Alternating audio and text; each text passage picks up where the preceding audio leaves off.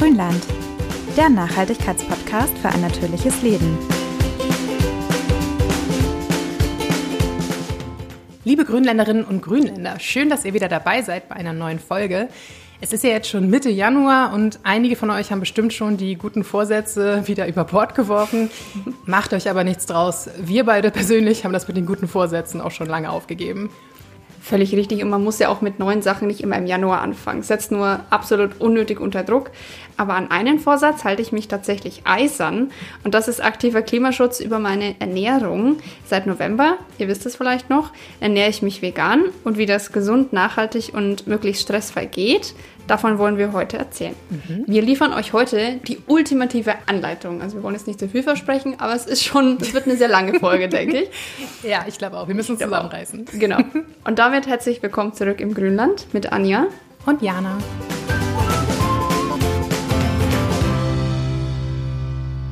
Ja, Anja, einige erinnern sich vielleicht, im Oktober hattest du ja im Grünfutter schon angekündigt, dass du dich den November über mal vegan ernähren möchtest. Mhm. Das ging dann jetzt letztendlich aber ganz schön weit über den November hinaus, ne? Ja, ja, das stimmt. Also ich wollte es ja eigentlich nur im November wirklich machen, wie quasi diesen Veganuary, aber halt einfach in einem anderen Monat. Mhm. Aber es macht mir einfach so viel Spaß. Du hast sogar früher angefangen, oder? Ich glaube, du sagtest, ich warte jetzt gar nicht mehr bis November, ich mache es jetzt schon. Ja, ich glaube, glaub, es war dann auch direkt nach der Folge, dass ich es äh, gemacht habe. Mein Mann hat dann auch mitgemacht. Das macht es natürlich auch nochmal viel einfacher, wenn mhm. halt im Haushalt einfach gar kein Käse und so dann mehr da ist. Ich koche ja generell gern, probiere viel aus. Meine Gesundheit tut es gut. Also warum soll ich dann damit aufhören? Ja, kann ich voll verstehen. Also mich hast du ja auch sehr schnell angesteckt mit dem Thema, ja. muss ich gestehen. Sorry. Also, ja, du, gar kein Problem. Also ich bin ja auch schon seit jetzt ziemlich genau 13 Jahren, glaube ich, Vegetarierin und habe halt wirklich, muss ich gestehen, eigentlich immer nur so, wenn überhaupt ab und zu mein veganes Rezept ausprobiert.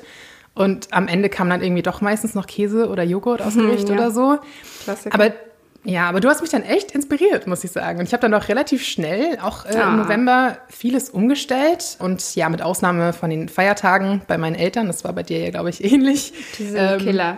Ja. Killer, aber ansonsten ernähre ich mich zurzeit halt auch wirklich fast komplett vegan. Ja. Und wir beide tauschen uns ja auch privat sehr viel zu dem Thema aus. Aber erzähl doch mal, wie war bei dir denn so die Umstellungsphase und was hat dich motiviert, wirklich noch länger als ursprünglich geplant auch dran zu bleiben? Also angefangen habe ich ja tatsächlich relativ radikal. Ich habe ja dir davon erzählt, dass ich das machen will und habe eigentlich auch ziemlich direkt dann auf alles tierische verzichtet. Ich habe halt noch aufgebraucht, was ich daheim hatte. Also von wegwerfen halte ich ja gar nichts nee. und dann einfach nichts mehr gekauft. Muss ich sagen, war für mich die beste Methode. Das hat aber auch damit zu tun, dass ich es ja überwiegend aus gesundheitlichen Gründen gemacht habe. Das ist sicher nicht für jeden was. Also manche Leute brauchen auch ein bisschen, um reinzukommen. Ja, wo ich muss sagen, damals, als ich Vegetarierin wurde, habe ich das auch von 0 auf 100 gemacht, was ja überhaupt nicht gut ist eigentlich, weil die Verdauung sich auch ein bisschen umstellen soll. Aber ich finde auch, wenn man so einen Entschluss einmal fasst, dann will man irgendwie auch sofort damit anfangen. Ist so. Aber mir fiel der Umstieg halt auch sehr leicht. Also Vegetarierin bin ich ja schon lange, wie du auch. Und generell mhm. bin ich einfach prädestiniert für vegane Ernährung, weil ich bin laktoseintolerant. Meine Verdauung ist absolut zickig. Fleisch mag ich sowieso nicht, vertrage ich nicht. Milchprodukte kann ich einfach nicht und Eier mag ich nicht. Ich wundere mich eh, wieso ich es äh, noch nicht früher gemacht habe. Und ich habe viele Jahre ehrenamtlich im Tierheim gearbeitet. Das heißt, mir ist Umwelt wichtig, mir ist Gesundheit wichtig, mir ist Tierwohl wichtig. Also Genau, das ist ja so ein bisschen die heilige Dreifaltigkeit der Gründe, warum Menschen vegan sich ernähren oder auch vegan leben ja. Mhm. Das geht ja auch über Ernährung oft hinaus. Aber wir gehen jetzt natürlich immer davon aus, die Leute wissen, warum es gut ist. Aber wir wollen es jetzt mal doch nochmal konkret haben, würde ich sagen. Also Gesundheit, das ist ja immer so ein bisschen eine Sache. Mm, das lässt sich natürlich immer nicht ganz so gut messen weil das sind ja oft Langzeitstudien. Deswegen gehe ich jetzt einfach mal von mir aus. Wenn ich aus gesundheitlichen Gründen Veganer werde, dann tue ich das für mein eigenes Wohlbefinden. Ich habe jetzt den Vorteil, dass ich dann natürlich das sehr schnell merke, aber normalerweise tut man das ja nicht, wie du gerade sagst. Also so ein Stück Steak, wenn ich esse, da habe ich ja nicht sofort negative Auswirkungen. Deswegen finde ich das wichtig, dass man mhm. sich da mhm. klar macht, dass das für langfristig ist. Das ist ja bei Gesundheit oft gerade auch mit Zucker und mit allen Sachen, dass die Leute im Alter Diabetes kriegen, weil sie halt in jungen Jahren eigentlich nie gemerkt haben, dass da was passiert. Das finde ich ganz wichtig zu bedenken. Bei mir ging es da ähnlich. Na, das kleine Stück Käse, das tötet mich doch nicht. Natürlich nicht. Aber unterm Strich ist ein Stück Gemüse immer gesünder. Das ist eine Tatsache. Also Gut, da muss man natürlich jetzt einmal sagen, also nicht irgendein Stück Gemüse, Also eine ausgewogene pflanzliche Ernährung, wir werden da auch noch tiefer drauf eingehen, ist in vielerlei Hinsicht gesünder als eine mit tierischen Produkten, sagen wir es mal so. Also, ne, diese, diese ganz pauschalen Dinge, dass jetzt irgendwie ein Stück schlappe Gurke besser ist als ein Stück Käse oder so, das kann man ja halt nicht pauschal sagen. Gut, aber eine, ja, natürlich, aber unterm Strich hat trotzdem eine Gurke mehr Nährstoffe. Es ist einfach so und hat weniger Langzeitfolgen. Ist kein gut. Das, äh, das ist natürlich jetzt sehr ins Detail. Wir, Wie gesagt, wir, wir werden da noch mal tiefer genau, einsteigen. Das, das klären wir noch. Aber jetzt nur mal ganz pauschal gesagt, das ist eine langfristige Geschichte. Deswegen verstehe ich, dass wenn man die gesundheitlichen Vorteile nicht sofort erkennt, das vielleicht manchmal nicht so motiviert. Also, dass Leute sagen, na ja, geht mir doch gut, ne? Das ist immer der Klassiker. Ich hab, mir, mir fehlt doch nichts, ne? Ja, es ist halt eine Investition in die Zukunft und die fällt genau. uns Menschen, wie wir ja an vielen, vielen, vielen, vielen Stellen sehen, einfach schwer, weil wir uns das immer nicht so vorstellen können. Oder weil wir einfach nicht die, das, Durchhaltevermögen haben, ne? um, um wirklich zu gucken, was hat es denn für Konsequenzen. Ich muss aber sagen, und ich weiß nicht, ob es Einbildung ist oder nicht, aber ich habe auch so ein bisschen das Gefühl, dass ich mich irgendwie ein bisschen fitter fühle, seit ich halt, mhm. also auf Fleisch und Fisch ja eh schon lange, aber jetzt halt auch noch auf, auf Milchprodukte und Eier verzichte. Das will ich auf jeden Fall noch weiter beobachten, ob das wirklich so ist. Und ich habe außerdem das Gefühl, dass mir Essen irgendwie nicht mehr so schwer im Magen liegt. Definitiv. Also ich habe ja. zwar keine Laktoseintoleranz, also nicht, dass ich wüsste auf jeden Fall, aber allein so vom Fettgehalt her oder sowas, ne? Also da hat der Magen halt doch schon einiges mhm. zu knabbern, wenn du halt irgendwie eine dicke Lasagne mit einer Schicht Käse isst oder sowas. Ja, Mehr so ein Stück Butter wird halt ganz anders verstoffwechselt als ein Teelöffel Olivenöl. Das ist halt so. Ja. Das sind auch Fakten, das muss man sagen. Das ist kein Gefühl, das ist so. Also Fleisch bleibt mehrere Stunden im Magen und eine Wassermelone nur eine Viertelstunde. Boah, ich habe mal, das, das weiß ich noch, das ist schon sehr, sehr, sehr viele Jahre her. Aber da habe ich mal in irgendeiner Quiz-Wissenssendung, keine Ahnung, im Fernsehen, haben die so ein Experiment gemacht, was sich schneller in Magensäure auflöst. Mhm. Da haben die so Magensäure nachgestellt in so Behältern. Und ich meine, es war auch ein großes Stück Fleisch, das sie da reingeworfen haben. Also so ein ganzes Steak. Das hast du ja nicht so im Magen. Du kaust es ja. Aber da hat sich, genau, du kaust es eigentlich. Aber die hatten dann im Vergleich dazu eine Rasierklinge. Und die Rasierklinge hat sich schneller in der Magensäure aufgelöst als dieses Steak. Und das hat mich Aus damals, Edelstahl? Ja, das hat mich damals so wow, geschockt. Okay. Ich meine, ja. ess, deswegen, ne, ess deswegen jetzt keine Rasierklingen. Aber oh das fand ich so, so krass, dass man halt mal sieht, ähm, wie wie lange der Magen eigentlich damit zu tun hat. Das macht man sich, glaube ich, echt oft nicht so bewusst. Mhm.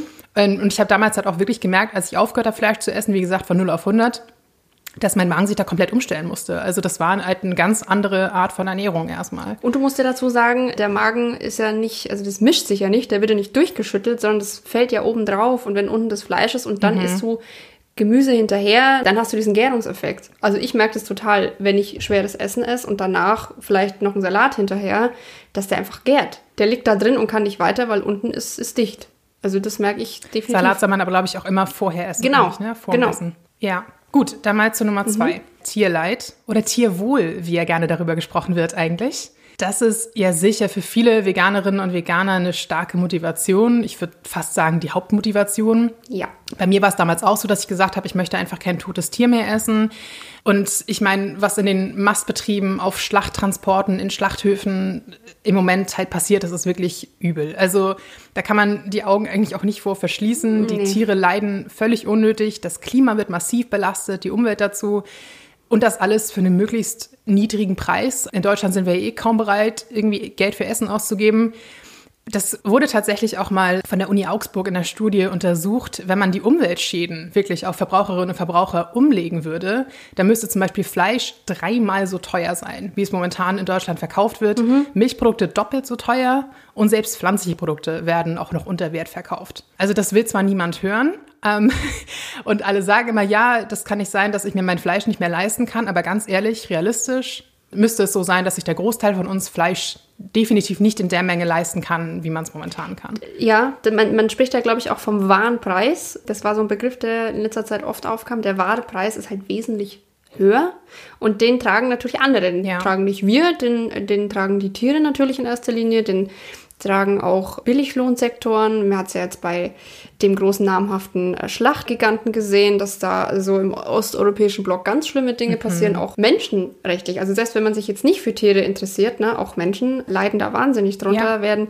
schlecht bezahlt und solche Dinge. Ne? Generell leiden wir ja auch langfristig darunter. Denn wie gesagt, das hat alles Auswirkungen auf unsere Böden, auf das Klima und so weiter Klimaschutz ist Menschenschutz, auch wenn das auch vielen Leuten irgendwie immer noch nicht bewusst ist. Aber letztendlich Ja. leiden wir alle darunter. Ja. Ja, genau, das ist ja dieses Geiz ist geil, ne? Das feiern wir ja in Deutschland total, also bei allem. Und Ja. bei einem Auto, sage ich jetzt mal, da setzt es dann aus. Da ist es dann egal, was es kostet, Hauptsache groß. Im Gegenteil, das Ja. ist so was, das war so billig, das kann ja nicht gut Ja, sein. also jetzt nur als, als Negativbeispiel. Und beim Essen Ja. sind wir dann extrem knausrig. Also ich glaube, in Deutschland geben wir, haben wir, glaube ich, auch schon mal in einer anderen Folge gesprochen, ich glaube 10 bis 11 Prozent des Nettolohns, Monatslohns für Essen aus. In Italien, Frankreich sind es 30, 40 Prozent.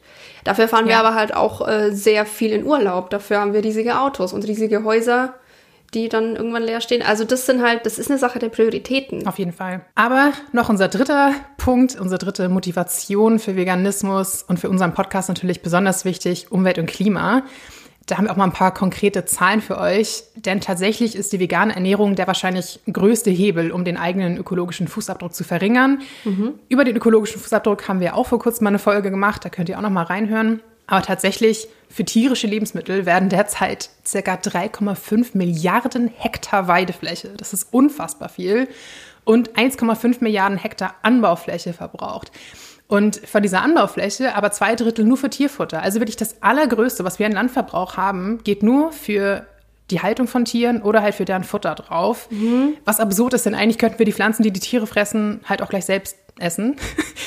Dann würden wir uns auf jeden Fall schon mal diese riesigen Weideflächen sparen. Tatsächlich nur die, die Tierfutteranbauflächen würden nämlich locker reichen, um uns alle mit pflanzlichen Lebensmitteln zu versorgen. Ja. Und tatsächlich haben diese Weiden ja auch meist wenig mit diesen romantischen Almwiesen aus der Werbung zu tun. Und auch von anderen Tierarten können die halt kaum noch genutzt werden. Die Böden sind eigentlich zu nichts mehr zu gebrauchen. Und ja, dass zur Herstellung von veganem Essen einfach wesentlich weniger Agrarland beansprucht wird und die frei gewordenen Flächen dann an die Natur zurückgehen, dort Bäume wachsen.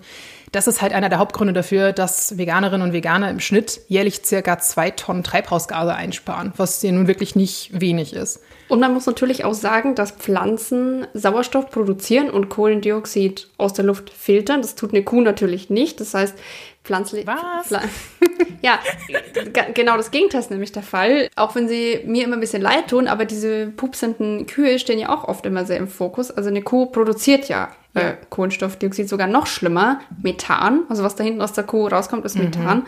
Das ist ja vielfach 25 mal klimaschädlicher als Kohlendioxid. Also da können wir viel mit dem Auto rumfahren, wenn wir kein Fleisch essen. Ein Kilogramm Rindfleisch setzt umgerechnet zwischen 12 und 13 Kilogramm CO2 frei. Das klingt jetzt nicht so viel, aber wenn man mal überlegt, wie viele Kühe wir halten, ist das natürlich enorm. Ich glaube, im Schnitt essen wir so circa 60 Kilogramm Fleisch Ja. im Jahr.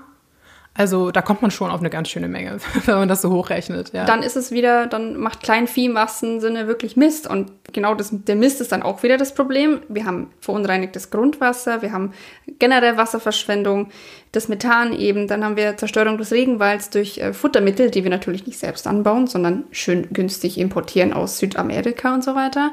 Landfraß, also klimatechnisch gibt es da nicht viel dran zu rütteln. Da gibt es einfach kein oder so gut wie kein Pro-Argument für tierische Produkte. Das ist leider so. Man muss halt sagen, insgesamt gibt es auf jeden Fall sehr viele gute Gründe für Veganismus. Wie gesagt, eigene Gesundheit, das Vermeiden von Tierleid und den Umweltschutz. Und wenn man es richtig angehen will, hat man natürlich eigentlich am besten alle drei im Blick. Ich glaube, das tun aber tatsächlich auch viele. Wenn man sich mit dem Thema einmal beschäftigt, dann eröffnen sich halt immer wieder neue Bereiche. Ich glaube, das lässt sich kaum vermeiden. Genau, achtet einfach drauf, dass ihr euch immer weiter bildet. Ich, ich weiß, es gibt auch Punkte, und das geht uns beiden ja auch so, wo man sagt, ich will das gerade auch nicht mehr sehen und ich will auch nicht noch mehr wissen. da habe ich immer das Gefühl, ich kann gar nichts mehr machen. Aber es gibt auch wirklich viele positive, finde ich, Blogs und keine Mhm. Ahnung was, wo man sich einfach ein bisschen inspirieren lassen kann und dabei trotzdem noch ein bisschen was lernt. Also ich finde, man muss da auch ein bisschen vorsichtig sein, weil sonst wird es halt alles sehr verkrampft und es soll ja eigentlich auch Spaß machen, weil nur wenn man was gerne macht, bleibt man ja auch dabei. Genau. Mir geht's ähnlich. Ich habe diese Dokus, über die wir vorhin gesprochen haben, alle gesehen. Ich müsste jetzt nicht noch mal ein zweites Mal sehen. Nee. Also das ist, es reicht, das zu wissen, aber man muss sich jetzt auch nicht, äh, ich finde, man kommt dann auch in so eine Eco-Anxiety, dass man irgendwie auch immer Ja. denkt, oh Gott, das bewirkt ja alles gar nichts, was ich da als kleines Würmchen irgendwie da ein bisschen an meiner Ernährung rumschraube. Und dann ist es doch, glaube ich, besser, man geht es eher positiv an und sagt, hey, das macht einfach Spaß. Jetzt mal ganz unabhängig von Umweltschutz und allem Dings hier. Es macht einfach Spaß, ich fühle mich gut damit und das ist ja auch okay. Also man muss ja auch nicht immer die großen Probleme der Welt da irgendwie schlucken. Genau. Also, Locker und entspannt bleiben und ein gutes Mittelmaß finden, ne? wie bei allen Dingen.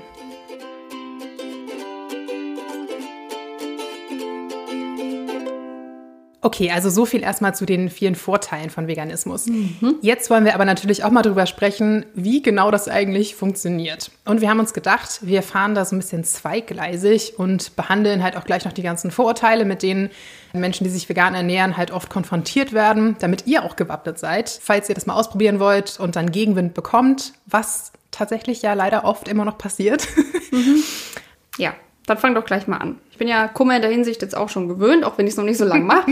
ich finde, allein als Vegetarierin ist man das eigentlich schon ja, gewöhnt, diese absolut. ganzen Diskussionen. Ja. Also, Totschlagargument Nummer eins. Vegan ist ungesund. Ja.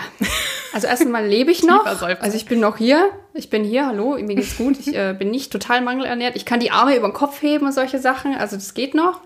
Und man muss natürlich ganz klar sagen, viele Pflanzen zu essen ist definitiv nicht ungesund. Also die ganz klare Ernährungsempfehlung sagt, dominieren sollten frisches Obst und Gemüse in der Ernährung. Ganz im Gegenteil, es ist sogar eher gesund, gesundheitsförderlich. Was ungesund ist, steht außer Frage, einseitige, unausgewogene Ernährung.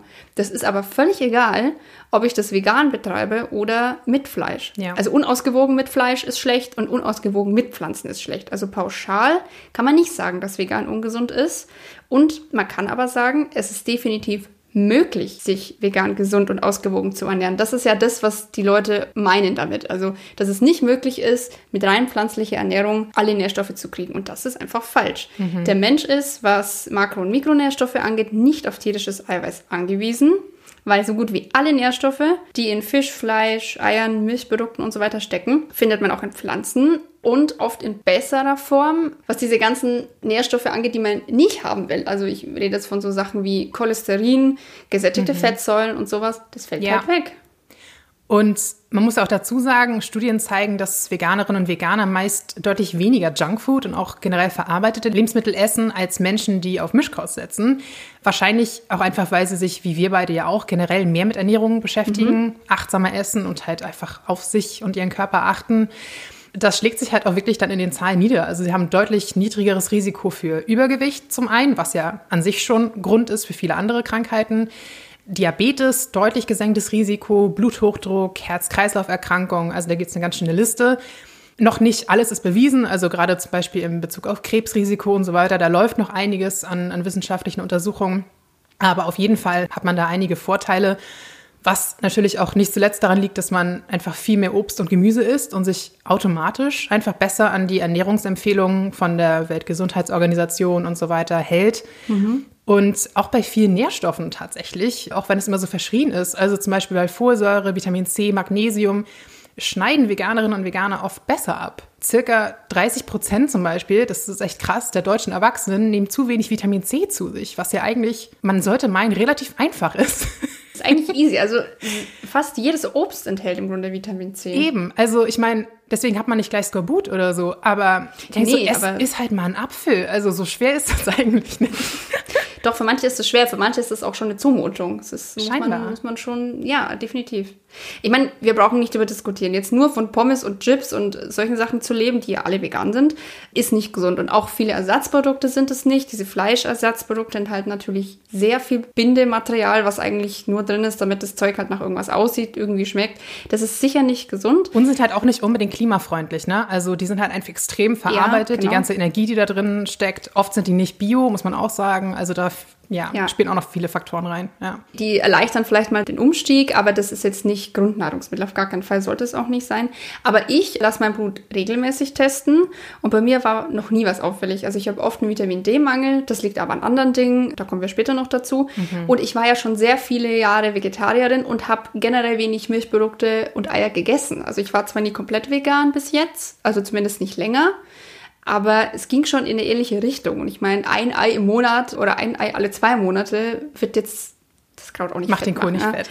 nee, auf gar keinen Fall. Eines muss ich vielleicht noch sagen an der Stelle, wenn es schon um Gesundheit geht. Hast du ja vorhin auch schon gesagt, bei dir schon beim Vegetarisch sein hast du das gemerkt, dass die Verdauung da ein bisschen braucht. Das stimmt definitiv. Das ist auch oft der Knackpunkt, dass Leute damit aufhören mit vegetarisch oder vegan, weil sie sagen, hey, ich bin permanent aufgebläht, das kann ja nicht gesund sein. Mhm. Ist es auch nicht Ist natürlich auch nicht schön und das will man auch nicht und das verdirbt dann auch den Spaß, aber das ist tatsächlich normal. Da muss man durch. Ja, da muss man durch. Manche merken davon gar nichts, aber wenn die Verdauung ein bisschen empfindlich ist, merkt man das. Wenn man von Mischkost auf jeden Tag dreimal Bohnen oder so, das äh, gesunder Menschenverstand, da merkt er selber. Also das ist einfach, da kommt der Magen nicht damit klar. Im Mikrobiom, im Darm müssen neue Bakterien gebildet werden, manche sterben ab. Also da es findet ein Wandel statt und dieser Wandel, da ist Action, also da passiert was. Aber das dauert vielleicht, sage ich jetzt mal, ein paar Wochen, bei manchen vielleicht auch Monate und dann ist es aber vorbei. Und ich merke, dass ich mit Blähungen wesentlich weniger Probleme habe als davor. Gut, mit der Laktoseintoleranz sowieso. Aber wenn man zum Beispiel Bohnen richtig zubereitet, immer schön einweicht, dass die Phytinsäure weg ist, schön Gewürze dazu, mal ein paar Kräuter, die verdauungsfördernd sind, dann hat man mit sowas eigentlich kein Problem. Das ist natürlich auch alles immer typabhängig und das unterliegt extrem vielen Faktoren. Das kann man nicht so übertragen. Aber ich habe auch damals gemerkt, als ich mich dann umgestellt hatte auf das vegetarische Essen, generell geht es meiner Verdauung besser seitdem. Es ist tatsächlich so. Ja. Und, jetzt, und jetzt mal Real Talk. Äh, so ein bisschen, so ein bisschen Pupsen, so ein bisschen äh, Wind im, im Bauch ist ja auch normal. Ist auch normal, ja. Also, das sind einfach Klärungsprozesse. Ja, also schmerzhafte Blähungen sind nicht normal. Da sollte man dann schon, wenn es wirklich länger, länger geht, mal schauen, ob da irgendwas anderes nicht stimmt. Aber ich habe zum Beispiel, um jetzt mal ganz konkret zu werden, auch mehr Stuhlgang. Mhm. Also ich gehe öfter auf Klo, sage ich auch ganz ehrlich. Ist ganz klar, es sind mehr Pflanzenfasern und die werden ganz anders verdaut. Aber Jan und ich sind da auch wieder stark im Vorteil, denn wir lieben beide Fenchelkümmel-Anis-Tee. Ah, bestes. Das ist der beste Verdauungstee. Meine Schwester lacht mich aus, weil die hat zwei kleine Kinder und die sagt, das ist doch Still- und äh, Baby-Blähungstee. Ja, aber ich habe schon viele Leute rekrutiert und mittlerweile, Ja. also die, die es ausprobiert haben, lieben das. Ich trinke es jeden Morgen, jeden Abend, das ist das Beste. Genau. Also kann man auch präventiv, wenn man sagt, heute gibt's Bohnen, dann gleich in der Früh eine Tasse Fenchelkümmel-Anis. Also wenn man ihn nicht mag, der hat schon einen sehr krassen Eigengeschmack, genauso Kamillentee. Aber so für einen Übergang oder einfach mal die Fenchelsamen mitkochen. Mal mit ins Bohnenwasser, ne? Kümmel, solche Sachen. Ich wollte gerade sagen, oder Kümmel oder so dazugeben, ne? Das hilft auch. Ja, der Darm wird's euch danken, weil ein träger Darm ist tatsächlich gesundheitsschädlich. Der Darm ist ja der Superstar unter den Organen neuerdings, das wisst ihr ja selber, ist ja in allen Medien. Aber ein gesunder Darm ist wichtig und mit Pflanzennahrung haltet ihr ihn gesund. Steigert die Mengen doch einfach nach und nach. Wenn ihr jetzt mal nicht so viel Eiweiß abkriegt einen Tag über, dann fällt euch jetzt der Arm auch nicht sofort ab. Ne? Also der Mensch kann auch aus Reserven mal was ziehen, kann auch mal eine Zeit lang mit weniger. Wenn ihr da langsam steigert, kommt ihr irgendwann auch auf eine Menge, wo ihr sagt, okay, das vertrage ich jetzt. Genau. Und apropos Eiweiß, das ist ja so ein bisschen auch ein leidiges Thema und aber auch ein gutes Stichwort fürs nächste Vorurteil, denn das ist ja, dass Veganerinnen und Veganer nicht genug Eiweiß bekommen und generell mangelernährt sind. Wird einem ja immer mal wieder gerne so vor die Füße geworfen. Natürlich sind Proteine, also Eiweiße, wichtig. Sie sind ein wichtiger Baustoff in unserem Körper, werden überall an vielen verschiedenen Stellen gebraucht, also vor allem für das Wachstum und die Erneuerung von Körperzellen, für Muskeln, Knochen, Haut, Enzyme, Hormone und so weiter. Aber ganz klare Ansage mal, niemand braucht tierische Proteine. Die sind nämlich eigentlich nur recycelt. Also die Proteine kommen aus den Pflanzen, die Tiere fressen die Pflanzen das können wir letztendlich auch tun, ohne diesen Zwischenwirt sozusagen. Was man natürlich sagen muss, ist, dass tierisches Eiweiß vom menschlichen Körper besser aufgenommen wird, weil es einfach unserem körpereigenen Eiweiß ähnlicher ist. Und zudem enthalten Fleisch, Fisch, Milch und Eier auch alle essentiellen Aminosäuren, also wichtige Proteinbausteine, die unser Körper auch selbst nicht herstellen kann. Und das meist in gut verdaulicher Form. Klingt erstmal alles schön, aber tatsächlich auch pflanzliche Proteinquellen versorgen uns problemlos mit allen nötigen Aminosäuren. Und hier ist es nur wichtig, dass man sie richtig kombiniert. Da gibt es aber auch unzählige Ernährungspläne und keine Ahnung was, wo man sich inspirieren lassen kann. Wenn man das vernünftig macht, dann wird es auch genauso gut absorbiert. Und außerdem ist es ja auch eine Tatsache, dass verarbeitetes Fleisch wie Wurst und Schinken von der Weltgesundheitsorganisation mittlerweile als krebserregend eingestuft wurde, also auch trotz hohem Eiweißgehalt nicht gesund ist. Ne? Also eine Zutat bestimmt halt auch nicht den Gesundheitsfaktor des ganzen Produkts. Kombiniert möglichst oft Getreide und Hülsenfrüchte, also zum Beispiel Reis und Bohnen, da kann man eigentlich nicht viel falsch machen. Und so bekommt man auch alle möglichen Proteine. Und dazu halt noch darauf achten, dass man pflanzliche Proteinquellen wählt, die leicht absorbierbar und gut verdaulich sind. Das sind zum Beispiel Soja, Kichererbsen, normale Erbsen, Bohnen, Linsen, Reis und Haferflocken. Viel davon kriegt ihr übrigens auch aus heimischem Anbau mittlerweile. Und da kann man auch gut drauf achten. Genau, ich habe gerade heute einen Artikel gelesen, dass äh, immer mehr versucht wird, ähm, auch bei uns anzubauen. Also nicht nur Soja, auch Quinoa, selbst Chiasamen, all solche Sachen. Also haltet immer mal wieder nach Ausschau, dass ihr natürlich darauf achtet, möglichst wenig importierte Produkte da auch zu kaufen. Und macht euch da auch nicht verrückt. Also, um jetzt mal ganz konkret in Zahlen zu sprechen, pro Kilogramm Körpergewicht braucht der Mensch 0,8 Gramm Protein. Wenn man jetzt ein totaler Leistungssportler ist, und da rede ich jetzt nicht von dreimal der Woche Fitnessstudio, sondern schon von also starkem Leistungssport, reicht das auch vollkommen. Also diese 0,8 Gramm sind schon gut angesetzt. Das wären jetzt bei Jana und mir so um die, ja, zwischen 48, 50 Gramm. Und das ist ja auch voll der Mythos, ne? dass man, wenn man wirklich Leistungssport betreibt, so viel Protein braucht. Ja. Also da geht ja viel mehr über Kohlenhydrate und sowas. Auch da sollte man sich nicht immer so täuschen lassen von von diesen Proteinen. Ja, und das, das ist ja auch kein Mythos, der von Leistungssportlern in die Welt gesetzt wurde, sondern von diesen Fitnesspumpern. Mhm. Ich meine, niemand braucht diese, diese, diese Muskulatur. Das kommt ja noch dazu. Ich meine, der erhöhte Eiweißbedarf wird ja künstlich erzeugt. Das ist ja nicht, dass du so auf dieser Menge gesund lebst, sondern damit du so aussiehst. Das finde ich, muss man auch unterscheiden. Also das, ja. dieser Eiweißbedarf ist ja auch nicht natürlich, wenn man jetzt schon mal über natürliche Ernährung sprechen will. Und noch dazu kommt, dass die meisten Deutschen viel mehr essen, also 50 Prozent zum Teil mehr und das natürlich in erster Linie über tierische Produkte. Die werden über die Nieren verstoffwechselt. Es belastet die Nieren stark. Auch das Herz-Kreislauf-System, die Verdauung, also alles leidet darunter. Man braucht so viel Eiweiß einfach nicht. Also ich bin auch keine Ernährungsberaterin, ich bin keine Ärztin, ich hocke mich jetzt da auch nicht hin und wiege das alles ab. Ich mache es einfach so, dass ich halt schon schaue, dass ich zu jeder Mahlzeit eine Eiweißquelle habe. Das ist aber auch grundsätzlich eine Ernährungsempfehlung, die man immer wieder ja. hört, weil die einfach auch lange satt machen und der Körper sie auch einfach braucht. Das sieht dann zum Beispiel so aus, dass ich morgens Porridge esse mit Nussbutter oder mein Tofu-Rührei mit Brot, mittags Bohneneintopf mit Gemüse und abends dann meinen warmen Salat mit Hirse und Ofengemüse das klingt jetzt nicht nach einer Fitnessernährung. Also das ist einfach ganz normales Essen. Ich finde, das reicht auch vollkommen aus. Ich fühle mich damit gut. Bislang geht es mir gut. Mir fallen nicht die Haare aus. Meine Fingernägel sind nicht brüchig. Also ist doch alles wunderbar. Ja. Also Proteine abgehakt. Die mhm. stellen, wenn man es richtig macht, wirklich kein Problem dar. Aber natürlich müssen wir auch noch mal zu den wirklich kritischen Nährstoffen kommen, die auch immer wieder im Gespräch sind. Allen voran natürlich Vitamin B12. Das böse B12. Ich weiß nicht, wie oft man das schon gehört hat. Aber auch Calcium, Vitamin D, Jod und Eisen sind da immer wieder im Gespräch. Mhm. Also Vitamin B12, muss man ehrlicherweise sagen, das ist ein Problem. Da hat man definitiv einen Mangel, wenn man das nicht supplementiert. Aber diesen Mangel haben auch viele Mischköstler. Das mhm. liegt daran, Vitamin B12 kommt aus dem Boden. Das heißt, die Tiere nehmen das über ihre Nahrung auf und unsere Böden sind einfach sehr ausgelaugt. Da gibt es nichts mehr. Also die Tiere enthalten selber kein B12, also auch Schweinefleisch, Rindfleisch, auch das nicht. Das kriegen die Tiere sehr häufig ins Futter beigemengt. Also die Tiere supplementieren. Also warum soll ich dann diesen Schritt gehen und es nicht einfach selber nehmen? Das ja. ist äh, definitiv halt ein Problem durch die Auswaschung unserer Böden es ist halt auch immer diese Angst vor Supplements, ja. Also das ist auch völlig unnötig, weil die gibt es in Reinform, da ist nichts weiter dabei. Also man kann das schon mal nehmen und es ist auch nicht schädlich. Gerade B12, das wird einfach ausgebieselt. Der Körper nimmt sich, was er braucht, das kommt weg. Pflanzliche Milchalternativen enthalten ja schon oft B12. Müsli gibt es, Cornflakes, Fruchtsäfte, also alles Mögliche, auch Fleischalternativen aus Tofu und so weiter.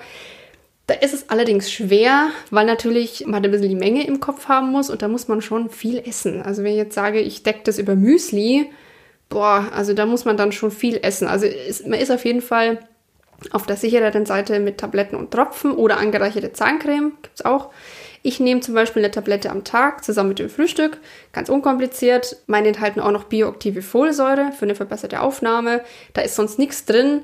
Die Hülle ist, glaube ich, aus so einer Pflanzenfaser. Und da ist wirklich reines B12. Also da muss man halt echt drauf achten. Ich nehme ja auch jeden Tag eine Tablette tatsächlich mit Eisen, B12 und Vitamin C, natürlich auch ganz wichtig dazu. Mhm. Und habe da halt auch sehr geguckt, dass da halt nicht noch zu viel anderer Mist dabei ist. Ich meine, letztendlich ist es eine sehr geringe Menge, die man da einnimmt. Also ja. wenn da jetzt ein bisschen Magnesiumstearat oder was weiß ich drin ist, dann ist es so. Aber da kann man schon echt darauf achten, dass man einfach gute Qualität kauft und dann ist das überhaupt kein Drama. Klar, gibt es die auch im Drogeriehandel für ein paar Euro, aber da ist halt dann schon die Frage, die sind auch oft nicht vegan, was natürlich auch wenig Sinn ergibt dann. Mhm. Was ich noch nehme, auch wichtig, ist Vitamin D, das Sonnenvitamin. Das kann unser Körper ja theoretisch selbst bilden über die Haut und mit Sonnenlicht. Aber ich bin einfach dafür nicht oft genug draußen. Ich habe einen Schreibtischjob. Wer ist das schon? Äh, man müsste dafür. Also die allermeisten in Deutschland Ja. haben noch einen Vitamin D-Mangel, vor allem halt im Winter. Definitiv. Gerade Kinder, ältere Menschen, also das sind eigentlich prädestiniert für einen Vitamin D-Mangel. Und man müsste halt auch mindestens 20 Minuten draußen sein in der prallen Sonne ohne Sonnenschutz. Das kann ich mit meiner Haut sowieso gar nicht machen. Und deswegen nehme ich da halt auch noch was. Das nehme ich dann immer abends vom Schlafen gehen. Das sind so Tropfen, einfach ein Tropfen auf Ja. die Zunge und gut ist. Mache ich auch. Da muss man allerdings ein bisschen aufpassen. Vitamin D wird nicht einfach ausgeschieden. Da kann man schon überdosieren. Da würde ich empfehlen, zum Arzt zu gehen und ein Blutbild machen zu lassen, da die Vitamine checken, Vitamin D, B12 und dann dementsprechend zu supplementieren. Aber wie gesagt, die meisten Menschen in der nördlichen Hemisphäre haben Vitamin D-Mangel, weil, ich meine, wann sieht man die Sonne? Nie. Also im Winter. Und ja, im Winter steht sie auch einfach zu tief. Also selbst wenn Genau. die Sonne scheint, steht sie zu tief, als dass man es aufnehmen könnte oder bilden könnte, das Vitamin D. Genau. Also da sind wir hier echt ein bisschen gestraft. Man muss aber noch eins dazu sagen, im freien Handel sind teilweise echt eigentlich erschreckende Sachen verfügbar. Ich weiß zum Beispiel, hat mir meine Ärztin gesagt, dass man aufpassen soll mit diesen B-Vitaminen. Gerade sowas wie, Multivitamine, ne? ja, also gerade sowas wie B6 oder so kann man durchaus überdosieren. Und oft sind die ja auch massiv überdosiert, da kann man auch noch drauf achten. Also dann ist in so einer Pille irgendwie das 500-fache von dem, was sie eigentlich nur braucht am Tag drin. Das ist völlig absurd. Und die Leute denken, ja, viel bringt viel. Nein, also Nee. entweder wird es ausgeschieden oder es verbleibt halt im Körper und kann gegebenenfalls Schäden anrichten. Also lasst euch da wirklich auch mal gut beraten oder informiert euch gut, was man wirklich braucht und kauft nicht einfach irgendein Multipräparat, nur um möglichst viel abzudecken. Also das ist meistens nicht nötig und kann halt im Zweifelsfall eher noch schaden. Genau, und seid auch vorsichtig mit so veganer Vitaminen. Gibt es auch ganz viele, wo einfach draufsteht, äh, eine Tablette am Tag und dann kannst du essen, was du willst. Das ist absoluter Humbug. Das ist völlig unindividuell. Da schmeißt du dir einfach irgendwas ein, da würde ich absolut die Finger davon lassen. Da wird halt auch suggeriert, dass man das braucht. Ja, sendet eine ganz falsche Message, dass du das nehmen musst, weil du vegan lebst und nur so geht's. Und das ist einfach nicht so. Ähm, also seid da vorsichtig. Aber ähm, grundsätzlich muss man vor Supplements, wie gesagt, da keine Angst haben. Also ich nehme jetzt in der Früh zum Frühstück eine und abends Tropfen auf Zunge. Völlig unkompliziert. Und Nahrungsergänzungsmittel haben so einen schlechten Ruf. Ja. Ja, wird halt viel Schindluder mitgetrieben. Wie viel Hormone und Antibiotika und wie viel wir uns da mit tierischen Produkten täglich einverleiben, das hinterfragt irgendwie keiner. Also auch diese Soja-Diskussion, ja. Also Soja, für alle, die es nicht wissen, enthält Phytoöstrogen, ein pflanzlich wirkendes Hormon, hat auch minimale Auswirkungen auf unseren Körper, will ich auch gar nicht bestreiten. Aber erstens muss ich davon verdammt viel essen. Also niemand isst ja fünf Kilo Tofu am Tag. Also ich würde mal behaupten, die wenigsten bis niemand. doch, ja. Aber Milch ist ein Produkt von einer schwangeren Frau, nämlich einer Kuh. Und das würde ich jetzt auch mal behaupten, ist definitiv nicht gesund. Also jetzt nur vom klaren Menschenverstand. Ich habe mit Jana letztens so ein lustiges Gedankenspiel gemacht. Dafür hat sie mich ein bisschen gehasst. Ich habe gesagt, die Leute denken darüber halt nicht nach, weil es schon immer so war. Wir trinken Milch von Kühen, aber überleg mal, eine Verwandte von dir würde jetzt kommen, eine Schwangere oder jemand, der gerade ein Kind bekommen hat. Wir haben jetzt entschieden, wir leben jetzt von meiner Milch. Da würden die Leute auch sagen, was ist denn mit euch? Also, ne? Also, der Mann trinkt die Muttermilch im Kaffee und so. Das ist doch absurd. Ab, völlig absurd. Ich habe mir dann so vorgestellt, wie diese arme, arme, ausgelaugte Frau da sitzt und einfach Milch für die ganze Familie produzieren muss und völlig Ja. fertig ist. Hat mich ein bisschen verstört. Aber ja, natürlich, es, da sind wahnsinnig viele Wachstumshormone drin. Diese Milch ist dafür gemacht, ein Kalb, das ja auch deutlich schneller wächst als ein Mensch, möglichst schnell groß zu kriegen. Also das ist schon krass. Also dass die Wahrnehmung vieler Menschen irgendwie echt ein bisschen verschoben, was da jetzt gesund ist und was nicht. Und übrigens das Gerücht mit Soja, das sollte ich vielleicht noch mal kurz erklären. Denn ich habe tatsächlich auch viele Jahre gedacht, oh, lieber nicht so viel und sowas. Das ist totaler Quatsch. Also das wurde mittlerweile von diversen seriösen Studien widerlegt und Soja ist auch von vielen offiziellen Ernährungsorganisationen uneingeschränkt empfohlen. Also diese ganze Mythos, dass es halt ungesund wäre und dass da halt der Östrogenhaushalt durcheinander gebracht wird und so, das basierte nur auf so ein paar Experimenten, in denen Säugetiere, keine Menschen übrigens, also das lässt sich ja eh nie übertragen ganz, wirklich über einen langen Zeitraum hochkonzentrierte Phytoöstrogene injiziert bekommen haben. Und einige haben halt darauf ein bisschen schlecht reagiert. Das kann euch aber mit jedem anderen Nährstoff genauso machen. Also die Menge macht da das Gift und ansonsten. ist ja bei allem so. Genau, und wie Anja sagt, also in den Mengen, in denen diese Stoffe in normalen Sojaprodukten vorkommen, sind sie überhaupt kein Problem. Also ihr könnt ganz normal euren Tofu, Sojajoghurt, was auch immer ihr wollt, essen und müsst keine Angst haben, dass sich das irgendwie negativ auf euren Körper auswirkt. Ja. Und zur Milch, also die Milchindustrie hat ja im ihr Produkt in den letzten Jahrzehnten als super tolle Kalziumquelle vermarktet. Generell gibt es ja für Milch und Fleisch eine riesige Lobby. Aber hochwertiges Kalzium gibt es auch in der Pflanzenwelt. Und zwar reichlich. Also in Chinakohl, Grünkohl, Brokkoli, Blattkohl, weißen Bohnen, Mandeln, getrockneten Feigen, ganz vielen Produkten. Und ansonsten könnt ihr auch noch zusätzlich kalziumreiches Mineralwasser trinken. Und es gibt auch inzwischen, hatte Anja, glaube ich, auch schon erwähnt, viele pflanzliche Milchalternativen, die mit Kalzium zusätzlich versetzt sind. Also es gibt da wirklich mhm. viele Quellen, an denen ihr euch reichlich bedienen könnt. Dann haben wir jetzt Vitamin B12, Kalzium, Vitamin D, was haben wir noch? Jod. Jod, genau. Jod außerhalb von Deutschland, da muss man auch ein bisschen über den Teller rangehen. Tatsächlich haben etwa ein Drittel der Weltbevölkerung äh, mit einer unzureichenden Jodversorgung zu kämpfen. Hat auch starke gesundheitliche Probleme zur Folge. In Europa sind es sogar die Hälfte der Bevölkerung. Das sind ja nicht alles Veganer. Also auch das äh, ist kein Problem in der veganen Ernährung, es ist generell ein Problem. Ja. Und dadurch hat dann jemand sehr Schlaues das Jodsalz erfunden. Das ist einfach mit Jod versalztes mit Jod versalztes Salz, genau. Versetztes mit Jod versetztes Salz, so. Das könnt ihr natürlich jeden Tag toll in euren Speiseplan integrieren. Dann gibt es auch Leinöl. Das ist, finde ich, was ganz Tolles. Das muss man allerdings, ja, das enthält auch Jod, muss man allerdings unerhitzt essen. Das ist nur für die kalte Küche, sonst äh, sind alle Nährstoffe dahin. Und habe ich jetzt auch entdeckt für mich, muss ich sagen, hin und wieder so ein paar Algen, die enthalten auch Jod. Also dieses, dieses Salzige aus dem Meer Finde ich klasse. Ist auch gut in Salaten oder mal als Ramen. Jana und ich sind große Ramen-Fans. Das ist diese asiatische Suppe. Mhm. Einfach so ein bisschen Algen mit rein. Und auch die gibt es ja regional. Also gibt es ja auch in der Ostsee, Nordsee. Sehr spannend. Also Jod, wie gesagt, Salz, Leinöl, bisschen Algen. Mhm. Ideal. Also ich koche eigentlich nur mit Jodsalz. Ich muss sagen, ich weiß jetzt nicht, wie viel man davon täglich zu sich nehmen soll, aber also eigentlich hat die deutsche Bevölkerung, sage ich mal, das ganz gut in den Griff bekommen. Diese wirklichen Schilddrüsenprobleme, die man halt früher beobachten konnte, dass die Schilddrüse vergrößert war, das ist ja dieser Kropf, das sieht man halt wirklich nur noch selten. Also da muss man sich keine Gedanken wirklich drum machen. Was eher kritisch ist, damit habe ich halt auch oft Probleme, sind meine Eisenwerte. Aber das ist auch wiederum kein vegetarischer, kein veganer Ausnahmezustand unbedingt. Also Tatsächlich, Eisen ist einer der am häufigsten vorkommenden Nährstoffmangel. Circa 75 Prozent der Frauen im gebärfähigen Alter sind davon betroffen. Ist so und ich meine, ich habe es jetzt auch nie dramatisch gemerkt, sondern mehr, dass ich einfach ein bisschen schlapp war, ja, ne, dass man nicht so ganz leistungsfähig ist. Aber auch da könnt ihr gegensteuern. Also mhm. eisenhaltige Nahrungsmittel gibt es, Amaranth, Quinoa, Vollkorngetreide. Das könnt ihr regelmäßig essen. Hülsenfrüchte, Kidneybohnen, Linsen, Kichererbsen, solche Sachen sind auch reich an Eisen. Aber ganz wichtig, um die Aufnahme von Eisen aus pflanzlichen Quellen halt auch zu erhöhen, also dass es wirklich verfügbar ist für den Körper. Dazu solltet ihr dann immer Vitamin C dazu essen. Das geht ganz easy. Ich habe zum Beispiel mir heute Morgen einen Grünkohl-Smoothie gemacht und da mache ich halt immer einen Schuss Zitronensaft mit rein. Boom. Also das ist, ist halt auch kein, kein Hexenwerk. Sehr unspektakulär. Ja. Also ich nehme, wie gesagt, trotzdem zusätzlich Eisen, aber das deckt eigentlich nur 50 Prozent meines Tagesbedarfs. Das ist so ein bisschen für mich als, als Basis sozusagen. Und ansonsten versuche ich das halt über die Ernährung zu machen. Übrigens ist ein leichter Eisenmangel gesünder als ein anhaltender Überschuss an Eisen. Aber ansonsten einfach mal Hausarzt, Hausärztin aufsuchen, Blutbild machen lassen. Sollte man eigentlich jedes Jahr. Ich muss gestehen, ich bin da auch nicht so konsequent. Ich müsste mal wieder hin. Aber gerade so bei Eisen finde ich, das kann ich halt, glaube ich, ganz gut auch selbst einschätzen, wann ich da was nehmen muss und wann nicht. Also man muss halt auch ein bisschen in sich reinhorchen, wie geht's mir. Ja. Und ich glaube, ganz ehrlich, das machen halt viele Leute generell zu wenig und lassen auch ihre Werte nie testen. Ja, also wir sind ja auch keine Ernährungsberater, wie gesagt, oder Ärzte. Das ist auch so ein bisschen Bauchgefühl. Wir haben uns das auch selber ein bisschen angelesen, weil wir selber schon lange Vegetarier halt auch sind.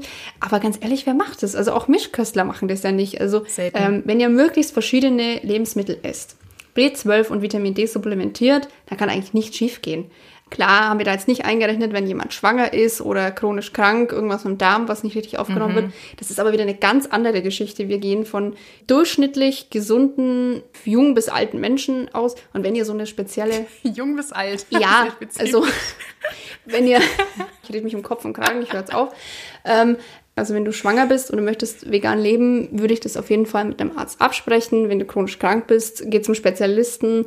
Aber wir reden hier wirklich von gesunden Durchschnittsmenschen. Genau. In einer westlichen Welt, sage ich mal, wo sehr, sehr viel verfügbar ist. genau. Ja, und wie wir jetzt vorher sagten, äh, äh, jung bis alt, äh, um dann nochmal ein anderes Vorurteil gleich mit aufzunehmen, vegan ist nichts für Kinder. Der Nährstoffbedarf von Kindern ist natürlich ein bisschen anderer als von uns, ganz klar. Aber auch hier macht es wiederum die Mischung. Ob ich jetzt Kinder mischköstlich ernähre oder vegan, spielt keine Rolle, solange die Ernährung ausgewogen ist. Ja. Wenn man sich da als Mutter nicht auskennt, macht einem irgendwie Angst, tue ich meinem Kind da was Gutes.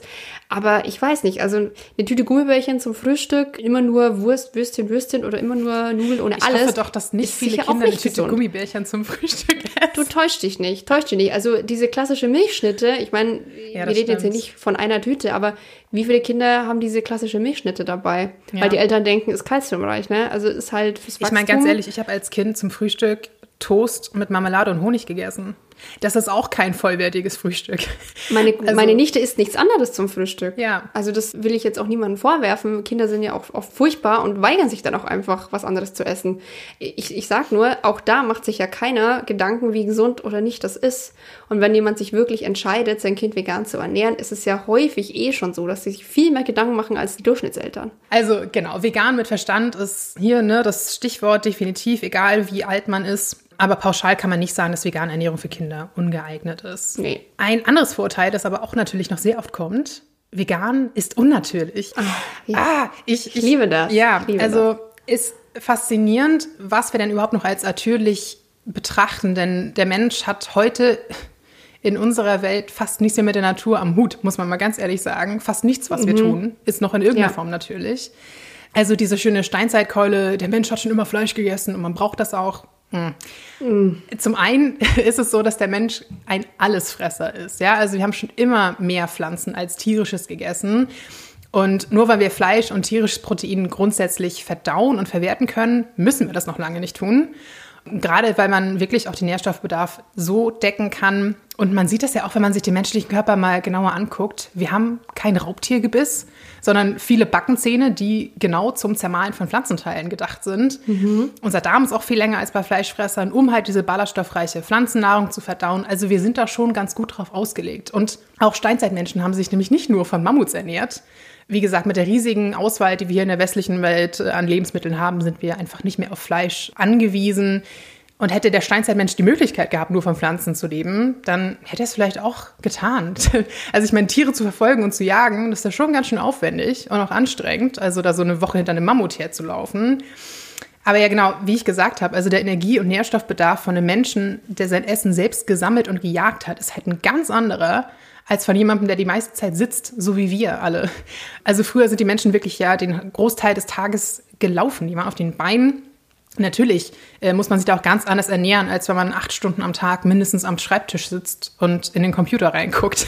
Wir sind einfach nicht mehr die Menschen von damals und unsere Ernährung können und sollten wir auch dementsprechend anpassen, um uns selbst und auch der Umwelt was Gutes zu tun. Das ist halt Evolution. Also nur weil was vor hunderttausend und Millionen Jahren mal von der Natur so angelegt wurde, bedeutet das ja nicht, dass was anderes nicht besser ist.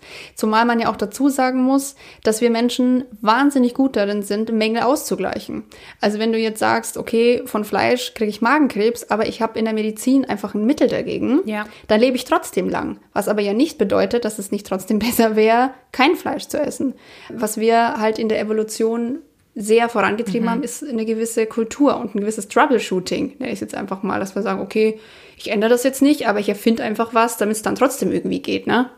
Und das ist halt dann einfach kein Argument mehr. Diese Möglichkeiten hatten die Steinzeitmenschen nicht und die haben Fleisch auch ganzheitlicher betrachtet. Da war Fell, da war Werkzeug, da war die Stoßzähne wurden benutzt. Also wurde ja alles benutzt. Das kann man ja auch schon von der ganzen Art, wie mit diesem Tier dann umgegangen wird, überhaupt nicht mehr vergleichen. Also Eben. und zum Thema Milch muss man sagen, also das halte ich für gar nicht natürlich, haben wir ja vorhin schon gesagt. Also es ist, war ganz praktisch. Man hat gemerkt, okay, so eine Ziege kann mich dann, wenn sie ein Zicklein hat, dann auch noch mit der Milch mitversorgen. Aber das ist einfach aus der Not geboren. Daran ist nichts natürlich. Also das zeigt sich schon daran, dass äh, sehr, sehr viele Menschen, also der viel größere Teil, überhaupt gar keine Milch mehr verdauen kann, sobald er mal kein Baby mehr ist. Also dieses Enzym, was mir fehlt, diese Laktase, die können ja viele Menschen nicht mehr bilden, sobald sie abgestillt werden. Ja. Und außer uns macht es ja auch kein anderes Tier, muss man auch sagen. Gehen wir aber mal weg vom Thema Gesundheit und beschäftigen uns jetzt mal mit Vorurteilen rund um Gesellschaft und Umweltschutz, denn das ist ja auch ein wichtiger Aspekt.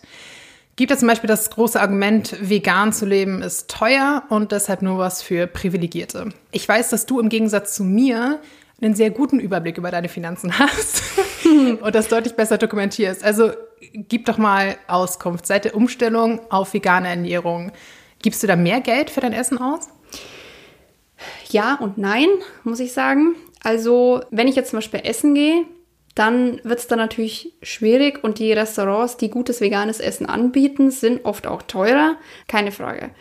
Genauso wie alles im Bioladen kaufen, äh, fancy Supplements bestellen, nur importierte Lebensmittel. Also auch was vegane Ernährung angeht und, und Geld kann man viel falsch machen. Gar keine Frage. Das kann man aber auch mit Fleisch. Also gutes Fleisch ist wahnsinnig teuer. Ja. Aber das muss ja nicht sein. Also fast jedes Lokal bietet irgendein veganes Gericht an. Wenn nicht, gehe ich persönlich da auch inzwischen nicht mehr hin.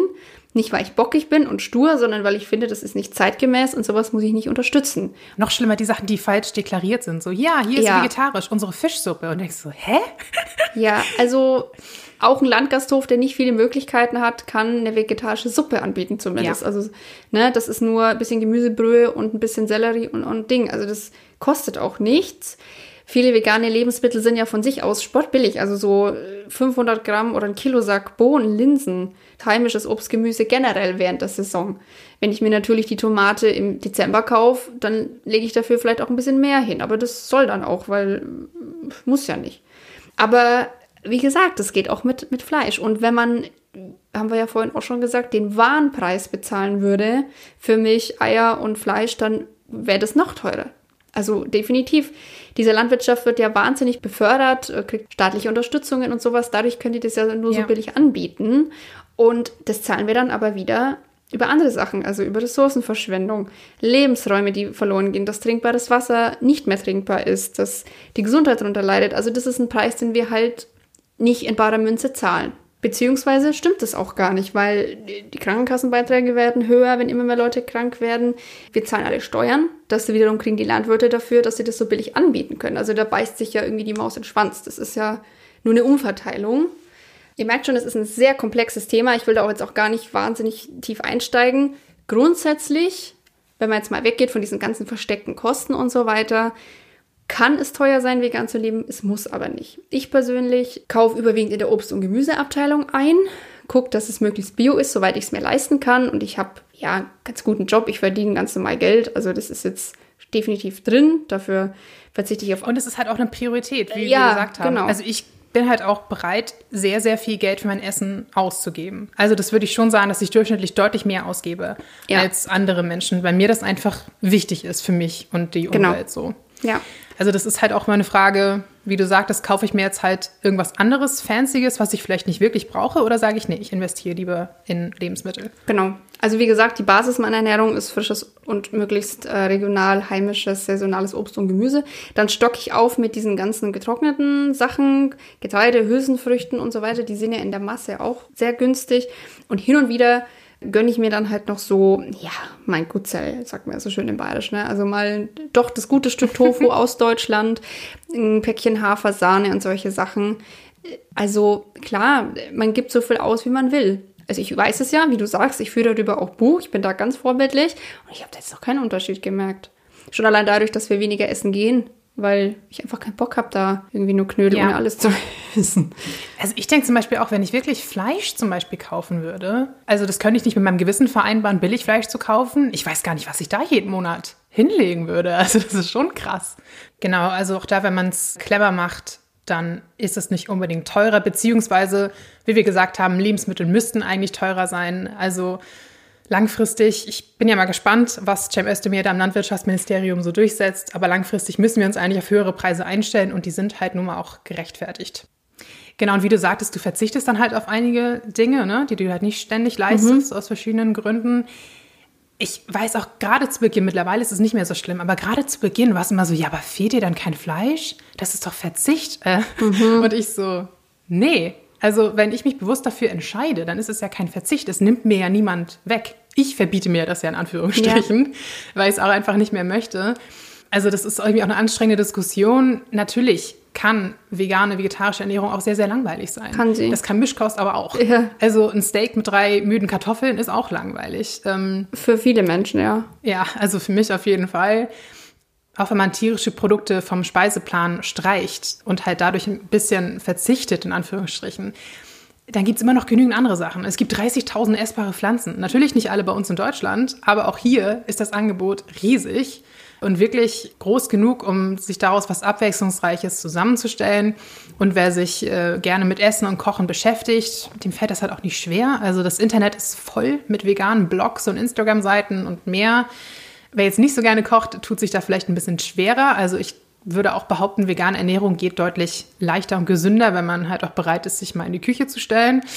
Aber auch dann kriegt man es hin. Also es gibt wirklich viele vegane Aufstriche. Man kann sich einfach mal einen Salat zusammenschmeißen, ein paar andere schnelle Gerichte. Es muss ja nicht ein dreistündiges Fest in der Küche werden. Also ich koche oft in der Mittagspause. Das sind 20 Minuten oder was, dann habe ich mein Essen. Also das ist gar kein Drama. Und man sollte das halt auch nicht als Verzicht sehen, sondern als Chance, irgendwie auch mal was Neues ausprobieren, neue Aromen, Konsistenzen, Kombinationen. Also so ganz absurd, aber ich habe zum Beispiel mir vor einer Weile mal rote Zwiebeln eingelegt. Mega lecker. Dann habe ich das halt auf den Salat gepackt, statt Feta. Und jetzt, da werden bestimmt Leute sagen, was, Zwiebeln statt Feta? Das sind noch zwei völlig unterschiedliche Dinge. Ja, weil es halt mal was anderes ist. Aber deswegen ist es nicht schlechter. Oder ich habe zum Beispiel, weiß nicht, so eine klassische Mehlschwitze, kann man auch mit veganer Butter und Hafermilch super machen. Man kann aber auch, das habe ich äh, gemacht, zum Beispiel vor ein paar Tagen, eine Blumenkohlsoße machen. Habe ich einfach Blumenkohl gedünstet und den dann schön mit ein bisschen Brühe und Gewürzen püriert. Mega leckere Soße, super schön cremig und dick. Also es ist eigentlich, eigentlich eine gute Chance, finde ich, sich in der Küche noch mal ein bisschen auch weiterzuentwickeln und halt nicht immer die, dieselben Standardgerichte zu kochen. Wahnsinnig langweilig, wie du vorhin sagst, mit Steak und drei Kartoffeln. Und was man ja auch sagen muss, sollte man nicht machen, aber wer es schon mal gemacht hat, beißt mal in ein rohes Stück Hähnchen. Ist natürlich Ew. gesundheitstechnisch, hygienetechnisch absolute äh, Katastrophe, aber es schmeckt nach nichts. Ich könnte Also- das nicht mal anfassen. Ich finde rohes Hähnchen ist eines Nee. der ekligsten Dinge überhaupt. Oder, oder gut, machen wir es nicht ganz so eklig, bratet das an oder kocht es und tut nichts dazu, also keine Gewürze und gar nichts. es schmeckt nach nichts, ne? Wie Tofu. Es schmeckt nach nichts. Es hat Bratenaroma, also äh, dieses Röstaromen, klar, aber es schmeckt sonst nach nichts. Und das liegt einfach daran, dass Fleisch kaum Eigengeschmack hat. Was für uns schmackhaft ist, ist die Glutaminsäure, die da drin ist. Man kennt das auch als Glutamat, böse, böse, aber das gibt es auch in der Natur ganz Das natürlich. ist übrigens gar nicht böse, das ist auch ein Mythos. Aber ja. Natür natürlich, aber gut, in Pulverform und, und extrahiert ist alles nicht so gut, aber das gibt's natürlich, Glutaminsäure. Es ist ein natürlicher Geschmacksverstärker und der wird beim Braten freigesetzt. Vor allem gibt es das auch in anderen Lebensmitteln, zum Beispiel in Tomaten, Pilzen, Sojasauce, also fermentierte Lebensmittel enthalten da viel davon, Algen, Hefeflocken und so weiter und so weiter. Also wenn uns die Fleischeslust packt, haben wir eigentlich Bock auf Glutaminsäure. Es klingt jetzt total blöd, aber es ist so. Es ist einfach nur dieser Geschmack, der so geil ist. Und meistens wird ja Fleisch auch wahnsinnig gewürzt. Also mit allem Möglichen. Ich meine, es gibt ja kein, kein Lammfleisch ohne Rosmarinzweig. Oder halt richtig mariniert oder sowas, ne? Da wird ja viel Aufwand betrieben, damit es dann so schmeckt am Ende, ja. Ja. Aber äh, wie gesagt, Umami-Quellen natürlich gar kein Problem in der pflanzlichen Ernährung. Und Ja. ich mache so, gerade am Anfang habe ich schon immer noch Lust, gerade auf Käse. Das ist ja auch sowas. Käse können ja viele nicht verzichten. Dann mache ich mir so eine richtige Gluta, wie soll ich sagen, Glutamatbombe. Klingt jetzt so nach Asian Takeaway, aber ihr wisst, was ich meine. Also eine Nudelsoße mit ganz viel Pilzen und dann noch Tomatensoße dran und dann noch ein bisschen Sojasauce. Klar, und mit Gewürzen und Kräutern kann man eh viel machen. Also auch das ist wieder eine Frage von, will ich? Ja, also ich denke auch, das Argument lässt sich nicht halten, dass man mit einer pflanzlichen Ernährung nichts Leckeres machen kann. Also kann ich definitiv nicht sagen. Ich habe, glaube ich, auch erzählt, ich habe neulich mir aus veganem Reibekäse, wie Anja sagt, das sollte man jetzt nicht ständig sich gönnen, aber ich hatte da Lust drauf, Käsesoße gemacht und die war besser als jede echte Käsesoße, die ich mir je gemacht habe. Also äh, man wundert sich da teilweise echt, obwohl man sagen muss, immer dieses Ja schmeckt eins zu eins wie das, Hm, meistens nicht. Irgendwann vergisst man aber auch, wie echte Sachen geschmeckt haben. Ich weiß nicht mehr, wie Fleisch schmeckt, keine Ahnung. Aber also diesen Anspruch, ich kaufe mir jetzt alles, aber halt nur in grün slash vegan, ist halt auch kein guter Ansatz. Also seid da auch ein bisschen offen, halt euch mal auf irgendwie andere Sachen einzulassen. Was noch ein Punkt ist, der uns, glaube ich, beiden aufgefallen ist. Ne? Ich persönlich achte ja auch schon seit längerer Zeit darauf, dass ich halt wirklich möglichst wenig in Plastik kaufe. Und muss jetzt aber feststellen, Also klar, so Obst und Gemüse und so weiter kann man zum größten Teil ja mittlerweile lose kaufen, zum Glück. Fleisch hingegen wird eigentlich immer verpackt, was ja auch logisch ist aus Hygienegründen. Aber bei veganen Produkten ist es halt oft auch nicht viel besser. Ne? Also das merke ich schon, dass äh, mein gelber Sack jetzt irgendwie da deutlich voller ist, was halt nicht so schön ist. Also klar versuche ich das auch zu vermeiden, aber ich kaufe mir halt schon ganz gerne ab und zu mal einen veganen Käse. Ich mag auch sehr gerne Aufstriche, aber ich mag halt auch gerne mal was anderes auf dem Brot. Die Ersatzprodukte sind eigentlich fast immer in Plastik verpackt. Da führt dann oft kein Weg dran vorbei guckt halt einfach, dass ihr das versucht ein bisschen einzuschränken, natürlich auch den Müll richtig trennt und halt auch einiges selbst herstellt. also klar ist es auch eine Zeitfrage und kostet ein bisschen Mühe, aber es hat eben auch eine Frage der Einstellung. Es gibt ja zum Beispiel eine tolle Hafermilch in der Mehrwegflasche bei mir in der Region. Die kaufe ich exzessiv. Und ich habe von Anja so ein veganes Joghurt-Starter-Set zu Weihnachten bekommen. Da experimentiere ich jetzt gerade ein bisschen rum mit Hafermilch. Klar, ist ein bisschen Aufwand, aber ich muss sagen, ich erfreue mich halt auch an solchen Sachen und es schmeckt halt irgendwie auch besser, wenn man sowas selbst gemacht hat. Oder gestern habe ich in der Mittagspause mir einen Curry gekocht und nebenbei mal eben vegane Mayo und einen Hummus gemacht. Das hat jeweils zwei Minuten gedauert ja. oder sowas. Also ich glaube, viele überschätzen auch massiv, wie viel Aufwand und Zeit das tatsächlich ist. Viele Dinge lassen sich auch relativ schnell machen. Also ich denke es mir auch ganz oft, wie viel Zeit man eigentlich im Leben auch vertrödelt ich habe das mal eine Zeit lang gemacht, dass ich einfach mal mich selbst ein bisschen beobachtet habe, was ich eigentlich außerhalb meiner Arbeit noch so mache. Ähm, oh, so ein Zeittagebuch oder was? Nee, ja, nicht jetzt wirklich festgehalten, aber einfach mal überlegt, ich meine, alleine, wie viel Zeit ich darauf verwende, mir einen Film zu suchen. Ja. Also solche Dinge, dass du sagst, okay, ich habe inzwischen zu suchen. Ja, ja ich habe so ein krasses Überangebot durch Amazon Prime, Netflix und wie sie alle heißen, dass ich manchmal denke, oh Gott, ich brauche länger, bis ich einen Film gefunden habe, als der Film dann dauert. Mhm. Das ist mhm. völlig absurd. In der Zeit hätte ich 15 Aufstriche kochen können. Also guck da ein bisschen gut. Es gibt natürlich gar keine Frage Menschen, die eh schon am Limit sind. Ja. Ich rede davon Familien mit Kindern, äh, jemand, der wirklich viele Arbeitsstunden hat, der einen stressigen Job hat. Aber man findet immer ein paar Minuten. Niemand mag Rezepte, die ewig lang dauern und mega lang sind. Das geht auch alles immer in schnell und unkompliziert. Ja. Wir haben gerade eben schon darüber gesprochen, man kann dabei auch ein bisschen produktiv sein, noch ein Hörbuch hören oder ein Podcast oder irgendwas, dass man das Gefühl hat, die Zeit ist doppelt genutzt sozusagen. Ja. Aber genau, vieles geht da auf jeden Fall. Jetzt haben wir noch einen großen Punkt, tatsächlich gar nicht angesprochen und das werden wir heute auch nicht, weil das werden wir uns für eine andere Folge vorbehalten. Das ist nämlich das große, große Thema Umwelt und Klima. Also wie gut ist Veganismus für das Klima ja. und wie schlecht ist Fleischgenuss? Wir werden nämlich eine extra Folge machen zum Thema Fleisch nochmal komplett. Fleisch und Fleischersatzprodukte, würde ich sagen, ne? Genau. Also auch sowas wie Soja, solche Sachen wird ja auch oft angesprochen. Oh mein Gott, äh, Veganer essen so viel Tofu, dafür wird doch der Regenwald abgeholzt. Also über solche Sachen sprechen wir nochmal explizit, weil das ist nochmal wirklich sehr komplex da braucht man ein bisschen mehr Zeit. Und wir sind heute eh schon in einer absoluten Monsterfolge gefangen, muss man auch ja, sagen. ihr merkt, uns, uns ist das Thema irgendwie sehr wichtig und wir haben uns viel damit beschäftigt. Wir haben schon sehr, sehr viele Fässer gar nicht aufgemacht oder nur ganz ja. kurz unter den Deckel geguckt. Ne? Ja. Also man kann sich da wirklich extrem lange mit beschäftigen. Deswegen packen wir euch auch nochmal eine ganze Menge Links in die Show Notes, Internetseiten, Blogs, YouTube-Kanäle, Bücher, was uns da äh, so begegnet ist. Und dann könnt ihr euch natürlich auch noch selbst viel, viel mehr über das Thema informieren. Also da gibt es endlose Quellen. Und wenn wir alle, alle Argumente aufgegriffen hätten, dann wären wir am Ende wieder bei diesem Pflanzen haben auch Gefühle-Ding. Also man muss ein bisschen die Kirche im Dorf lassen. Ihr habt jetzt mal so ein paar Sachen an die Hand gekriegt und über das ganze andere Klima und äh, diese ganzen Hard Facts, die machen wir nochmal gesondert. Genau.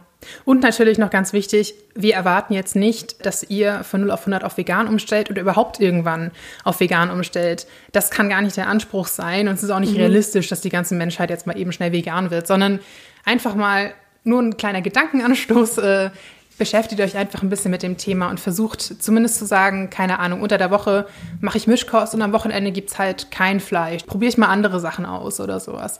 Wenn wir alle nur unseren Fleisch-Milchprodukte-Konsum um irgendwie ein Drittel oder sowas äh, reduzieren, dann ist uns allen und der Umwelt schon sehr viel geholfen. Ja, auf jeden Fall. Und behaltet den Spaß dabei, ne? Nicht so verbissen. Ich wiege auch keine Sachen ab. Du ich, wiegst nie was ab. Du hältst dich nicht mal an Rezepte. Wieso solltest du jetzt was abwiegen? das stimmt. Ich halte mich generell ja. nicht an Rezepte und manchmal fällt es mir auf die Füße. Das ist so. Ähm, aber ich habe nämlich auch gar keinen Bock dazu. Ich, ich hasse es, ähm, so hypergenaue Rezepte mit fünf Milliarden Gewürzen zu machen und so. Und ich habe erst recht keine Lust, mir sämtliche Nährstoffe durchzulesen und alles perfekt auszubalancieren. Also geht da ein bisschen entspannt mit um und dann ja. passt das schon alles. Das ruckelt sich schon irgendwie zurecht. Ja. Also wenn ihr in der Früh ins Bad kommt und euch äh, guckt der Geist eurer selbst entgegen, dann geht vielleicht mal zum Arzt, aber dann habt ihr was falsch gemacht. Ja. Man hat ja irgendwie schon so ein bisschen Körpergefühl. Genau. Also ich zumindest und du glaube ich auch, Jana. Ich hoffe doch, ja. Ich hoffe doch. Ihr interessiert euch für einen naturverbundenen Lebensstil? Dann schaut doch mal unsere Zeitschriften an. In der Landidee, Landapotheke, Landidee Altes Wissen und vielen anderen Heften zeigen wir euch jede Menge einfache Tipps und Anregungen zum Selbermachen, mit denen ihr euren Alltag Stück für Stück umweltfreundlicher gestalten könnt und euch selbst jede Menge Gutes tut. Ob Heilmittel aus der Natur, clevere Haushaltstricks oder nachhaltiges Essen. Es sind die kleinen Veränderungen, die Großes bewirken. Alle Hefte findet ihr unter landidee.info. Die Folge ist lang, aber wir kommen jetzt noch ganz kurz zu unserem Grünfutter.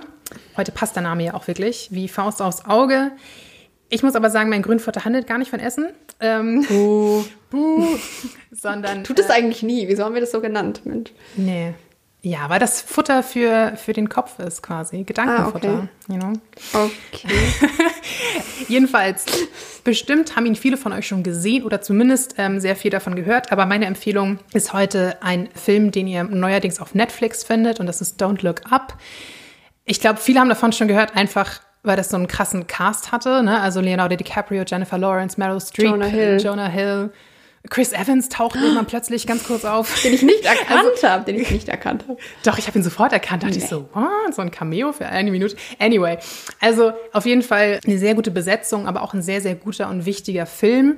Der Plot ist eigentlich schnell erklärt. Leonardo DiCaprio und äh, Jennifer Lawrence arbeiten, ich weiß gar nicht, an der Uni irgendwo, ne? Mhm. In der Astrophysik oder so ja. und entdecken halt einen Kometen, der auf die Erde zurast. Und zwar genau so, dass er die Erde treffen wird zu 99,9 Prozent oder so. Und zwar in einem halben Jahr. Das lässt sich halt schon ganz gut voraussagen.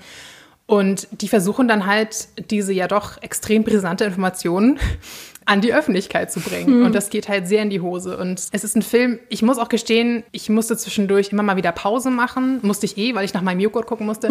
Aber das hat auch ganz gut getan, weil es echt frustrierend ist. Gerade so die erste Hälfte oder so des Films, die werden einfach nicht ernst genommen. Im Prinzip ist es eine riesige Satire. Also es ist natürlich, es geht nicht um den Kometen, es geht um den Klimawandel. Es ist eigentlich nur eine riesige Metapher für den Klimawandel und dass wir halt alle nicht in der Lage sind, darüber mal wirklich zu sprechen, geschweige denn irgendwas mal wirklich konkret anzupacken, dass Dinge einfach äh, ja lächerlich gemacht werden, mhm. äh, verdrängt werden, dass wir nicht mehr in der Lage sind, miteinander zu kommunizieren zu gewissen Themen. Medienkritik, also das ist wirklich ein Rundumschlag. Ich weiß, Anja, dir fiel es auch ein bisschen schwer, den Film zu gucken. Ich finde auch, das ist kein, keine ganz einfacher Film, also den man mal eben so nebenbei schaut. Der macht schon was mit einem. Ich habe auch danach echt ein paar Mal davon geträumt und so. Irgendwie hat mich das echt beschäftigt, was ja auch ein gutes Zeichen ist. Also das war wirklich ein, ein sehr interessanter, sehr gut gemachter Film, der hoffentlich auch mal einigen Leuten die Augen öffnet Einige Leute haben jetzt Angst, dass ein Komet einschlägt. Die Angst muss man nicht haben. Also das ist so extrem unwahrscheinlich, das wird niemand von uns erleben. Aber der Klimawandel ist halt sehr realistisch und er ist schon da.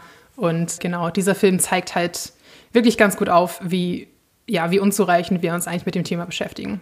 Wir folgen ja auch mit dem Grünland äh, Insta-Account Leonardo DiCaprio und der hat da in einem kurzen Video gesagt, im Grunde handelt der Film davon, wie dramatisch es enden kann, wenn die Politik und die Öffentlichkeit nicht auf die Wissenschaft hört. Das sind alles ja. verrückte Spinner und die da in ihrem Kapuff, was sie sich da alles einfallen lassen, ist doch alles Blödsinn und das ist doch alles völlig übertrieben und der Film zeigt halt, es lohnt sich hinzuhören. Zumindest bei solchen Dingen, die unsere alle Existenz bedrohen. Ja, also sehr guter Film. Ich, wie du sagst, ich fand ihn ein bisschen anstrengend. Sehr anstrengend, ehrlich gesagt mhm. sogar. Aber jetzt nicht, weil der Film an sich anstrengend ist, sondern weil die Menschen in diesem Film so anstrengend waren. Und ja, auf jeden Fall ist fast schon ein bisschen Kunst, würde ich sagen. Künstlerische, viele künstlerische Griffe, also auch filmtechnisch, hat mich tatsächlich nachhaltig beeindruckt, ja. Ja. Äh, ich habe ein bisschen was Leichteres mitgebracht. Nicht so schwere Kost. Und zwar kennt ihr vielleicht den Oettinger Verlag einer der bekanntesten, ich glaube auch vielleicht sogar der größte Kinderbuchverlag in Deutschland mit Sitz in Hamburg. Wir haben sich ein bisschen auf die Fahnen geschrieben, nachhaltig zu werden. Ja. Sehr löblich. Ist ja im Verlagswesen, haben wir ja auch schon drüber gesprochen, nicht immer so. Die haben eine Offensive gestartet 2022 mit ihrem Naturlabel Oettinger Natur. Und das sind Pappbilderbücher, die alle ökologisch produziert werden. Das bedeutet nachhaltig schadstofffrei und in Deutschland, also kurze Transportwege. Produktion ist klimaneutral. Die Bücher sind mit Ökodruckfarben gedruckt auf Basis von nachwachsenden Rohstoffen, zum sehr großen Teil auch Recyclpapier. Einige Linien sogar 100% Recyclpapier. Und in dieser Linie ist erschienen, finde ich, zauberhaft. Ich habe überlegt, das meiner Nichte zu besorgen. Ich bin mir aber ziemlich sicher, ich werde es selbst behalten.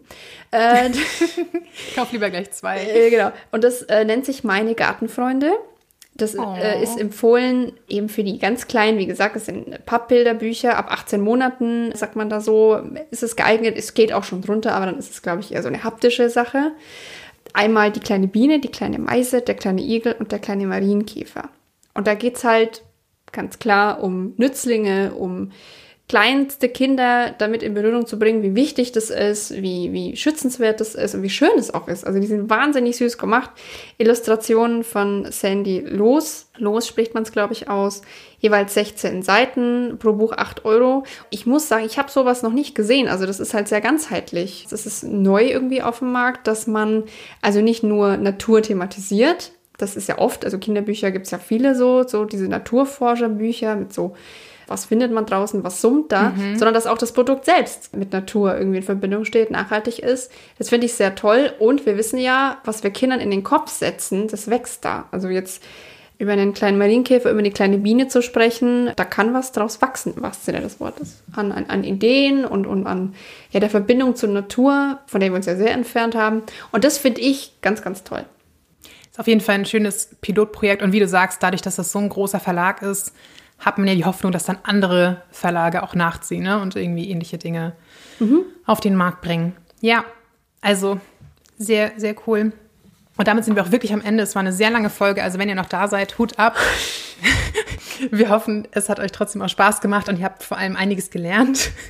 Genau, damit verabschieden wir uns. Bis zur nächsten Folge in zwei Wochen. Schreibt uns sehr gerne auf Instagram, schreibt uns eine Mail, wenn ihr was zum Thema Veganismus beizusteuern habt, äh, eigene Erfahrungen oder wenn ihr einfach noch mehr wissen wollt. Wir können euch gerne, wie gesagt, noch einiges mitgeben an Rat oder einfach an Quellen. Und noch eine Sache, auf Spotify gibt es jetzt auch ein Rating tatsächlich für Podcasts. Gebt uns da gerne eine gute Sternebewertung oder auch auf Apple Podcasts oder überall, wo es möglich ist. Das äh, hilft uns und empfehlt uns weiter natürlich. Ganz wichtig. Und schickt uns vegane Rezepte, wenn ihr welche habt. Ich, ich weiß, ich habe viel zu viel und. Also mir nicht, aber Anja. Anja kann genug Rezepte. Oh, ja, das stimmt. Schickt mir vegane Rezepte. Ich probiere alles aus und teile euch mit, ob es geklappt hat oder nicht. Also Anja scharf auf Rezepte. Ansonsten hoffen wir, es hat euch gefallen und wir hören uns in zwei Wochen. Macht's gut. Bis dann.